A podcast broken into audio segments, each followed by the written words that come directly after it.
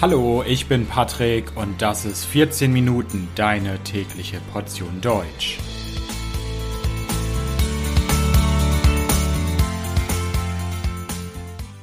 Folge 113. Ziemlich deutsche Wörter. Hallo, hallo und herzlich willkommen zu einer neuen Folge von 14 Minuten. Ich hoffe, dass es euch gut geht. Gibt es in eurer Muttersprache sehr besondere Wörter, die man sehr schwer in andere Sprachen übersetzen kann. Im Türkischen gibt es zum Beispiel das Wort Yakamos, was ein Wort ist für den Schein, den das Mondlicht auf dem Meer hinterlässt. Dafür gibt es im Türkischen ein extra Wort, im Deutschen muss man das erklären. Ein anderes Beispiel ist das Wort Komorebi. Das Wort Komorebi kommt aus dem Japanischen und das ist ein Wort für das Sonnenlicht, das durch die Blätter eines Bäumes bricht. Er stellt euch vor, ihr steht unter einem Baum, schaut nach oben zum Baum hinauf an dieses Licht, was durch den Baum, durch die ganzen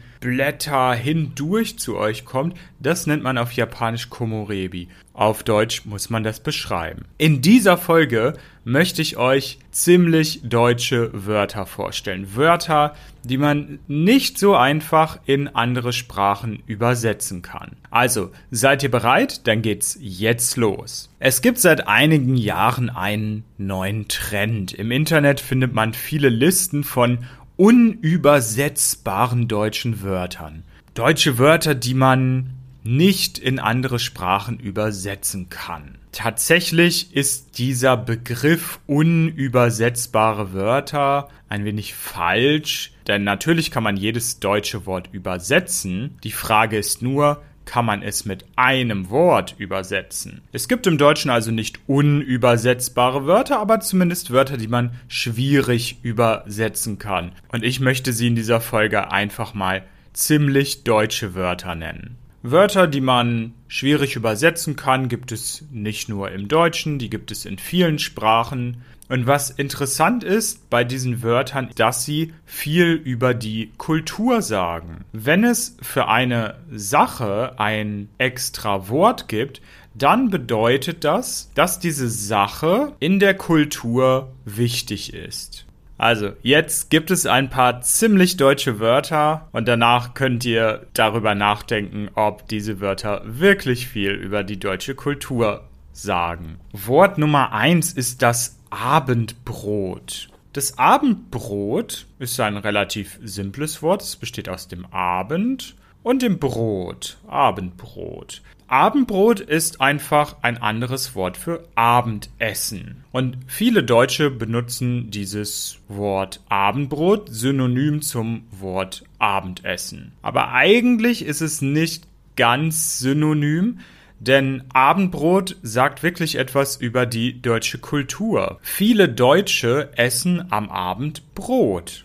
Die meisten Deutschen essen am Abend keine warmen Gerichte. Es gibt nicht Spaghetti oder Pizza am Abend, sondern traditionellerweise gibt es in den meisten Haushalten Brot und auf dieses Brot kann man verschiedene Sachen legen, wie zum Beispiel Käse. Das ist typisch deutsch. Und ihr seht hier, wie wichtig Brot in Deutschland ist. Wort Nummer zwei ist die Erklärungsnot. Was ist Erklärungsnot? Erklärungsnot hat man, wenn man etwas erklären soll, aber man weiß nicht, wie man das erklären soll. Ein Beispiel.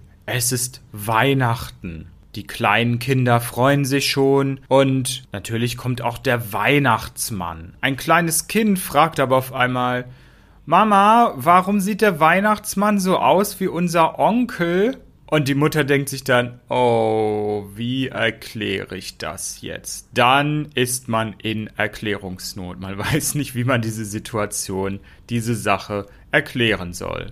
Wort Nummer drei, das Fernweh. Das Fernweh ist das Gegenteil vom Heimweh. Heimweh hat man, wenn man weit von zu Hause weg ist und man vermisst seine Wohnung, seine Familie und so weiter. Fernweh ist das Gegenteil. Man ist zu Hause und man wünscht sich, dass man an einem anderen Ort ist. Zum Beispiel hatten viele Menschen während der Corona-Epidemie Fernweh. Sie wollten endlich mal wieder reisen, endlich mal wieder andere Städte und Länder sehen. Das nächste Wort ist das Fingerspitzengefühl.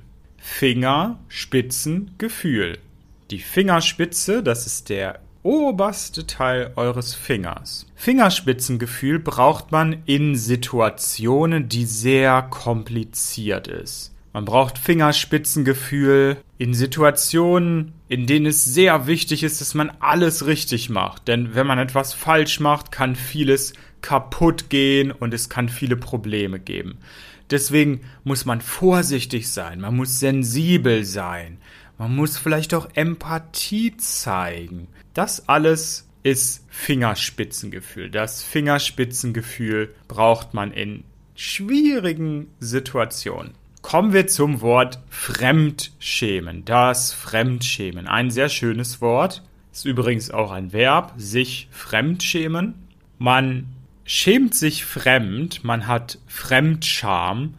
Wenn eine andere Person etwas Peinliches macht und man sich selbst deswegen schlecht fühlt. Zum Beispiel, ihr seid mit eurem besten Freund in Paris im Urlaub, in der französischen Hauptstadt. Und euer Freund denkt, dass sein Französisch schon sehr gut ist. Eigentlich ist das Französisch aber gar nicht gut. Und der Freund steht an der Hotelrezeption und spricht sehr, sehr, sehr schlechtes Französisch. Und zum Schluss will euer Freund Danke sagen auf Französisch und sagt aber nicht Merci, sondern Gracias, das spanische Wort für Danke. Und ihr steht daneben, ihr schaut zu. Ihr fühlt euch so schlecht, dass ihr am liebsten wegrennen wollt oder ihr wollt ein Loch graben und euch verstecken. Dann schämt ihr euch fremd. Ihr empfindet Fremdscham. Auch ein sehr, sehr schönes Wort ist das Wort Geborgenheit. Ah, ich finde, das klingt schon so schön, wenn man das ausspricht. Geborgenheit. Oft wird dieses Wort synonym zum Wort Sicherheit übersetzt. Das ist aber nicht wirklich genau. Geborgenheit ist ein Gefühl. Wenn man sich geborgen fühlt, wenn es Geborgenheit gibt, dann fühlt man sich sicher, man fühlt aber auch eine Wärme, man fühlt einen Schutz und es ist auch gemütlich, man fühlt sich wohl. Ein Kind fühlt sich zum Beispiel geborgen, wenn es in den Armen seiner Mama liegt. Weiter geht's. Die Geschmacksverirrung. Geschmack und Verirrung. Geschmacksverirrung. Verirrung kommt vom Wort sich verirren. Man verirrt sich normalerweise, wenn man zum Beispiel ein Haus sucht, ein Geschäft und man weiß auf einmal nicht mehr, wo man ist und was der richtige Weg ist. Dann hat man sich verirrt. Aber was ist Geschmacksverirrung? Oft sagt man zum Beispiel, oh, er leidet unter Geschmacksverirrung. Dieses Wort benutzt man, wenn jemand Kleidung trägt, zum Beispiel ein T-Shirt oder eine Hose, die überhaupt nicht gut aussieht, die dieser Person absolut nicht steht, vielleicht passt die Kleidung auch nicht zusammen dann nennt man das eine Geschmacksverirrung. Geschmacksverirrung muss nicht unbedingt heißen, dass diese Person immer einen schlechten Geschmack hat, aber vielleicht hat sie heute eine schlechte Wahl getroffen. Das nächste Wort ist das Wort Kopfkino. Das Kopfkino. Hier haben wir das Wort Kopf und das Wort Kino zusammen. Wenn ich zum Beispiel erzähle, Hey, liebe Hörer, letztes Wochenende war ich am Strand. Es war super schön. Es war sehr warm. Der Sand war perfekt. Das Wasser war sehr klar. Ich habe eine Kokosnuss getrunken und ein leckeres Eis gegessen.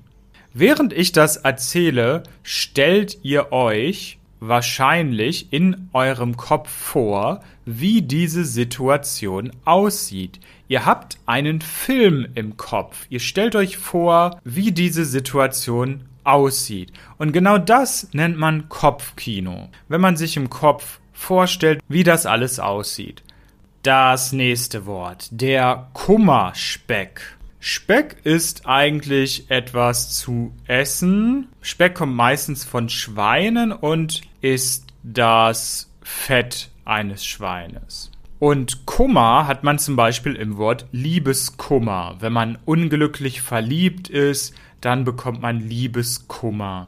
Man macht sich Sorgen, man ist traurig, dann hat man Kummer, man hat Liebeskummer. Und wenn man so deprimiert ist, wegen Liebeskummer oder weil es vielleicht einem Familienmitglied sehr schlecht geht, dann isst man vielleicht sehr viel. Man isst vielleicht viele Süßigkeiten, man isst zu viel Fast Food und dann wird man wahrscheinlich sehr bald dick. Und diese extra Kilos, die man dann hat, nennt man Kummerspeck. Ja, Fett, extra Kilos, die man hat, weil man deprimiert ist. Ein sehr schönes Wort ist auch das Wort Zeitgeist. Zeitgeist ist die Art, wie die meisten Menschen in einer Zeitperiode denken und fühlen. Wenn euch zum Beispiel ein Freund fragt, warum haben die Menschen in den 60er Jahren so komische Kleidung getragen? Das ist doch total hässlich.